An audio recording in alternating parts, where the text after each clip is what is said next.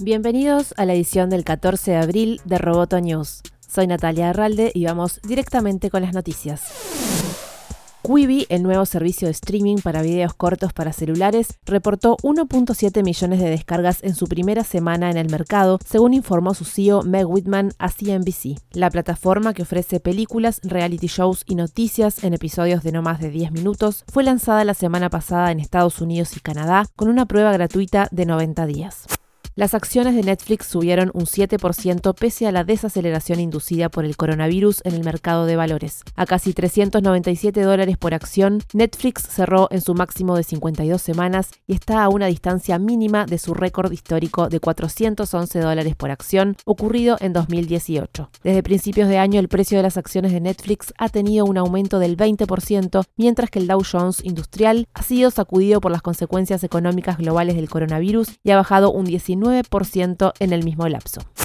El costo de poner un anuncio frente a los usuarios de Facebook mil veces disminuyó entre un 15 y un 20% en marzo en comparación con febrero. Según la compañía de tecnología de marketing Force Insights, el gasto en Facebook e Instagram aumentó un 2% en marzo en comparación con febrero, a pesar de las expectativas previas de aumento del 10%. El costo de mil impresiones en Instagram bajó un 22% durante el mismo periodo y YouTube experimentó una caída de precios del 15 al 20%, según informó el Wall Street Journal.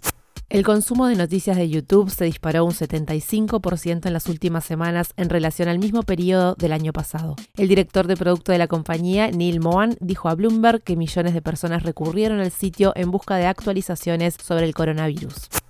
A solo dos meses de anunciar su dimisión como presidente ejecutivo de Disney, Bob Iger está nuevamente al mando de la empresa. El New York Times informó que la crisis económica que se ha generado obligó a Iger a retomar el control de la empresa, mientras que el recién designado Bob Chapek se mantiene como presidente ejecutivo. Según el Times, Iger está rehaciendo una empresa que emergerá cambiada por la crisis, algo que ya ha compartido con socios y empleados, refiriéndose a Disney como una gran empresa líder con menos empleados.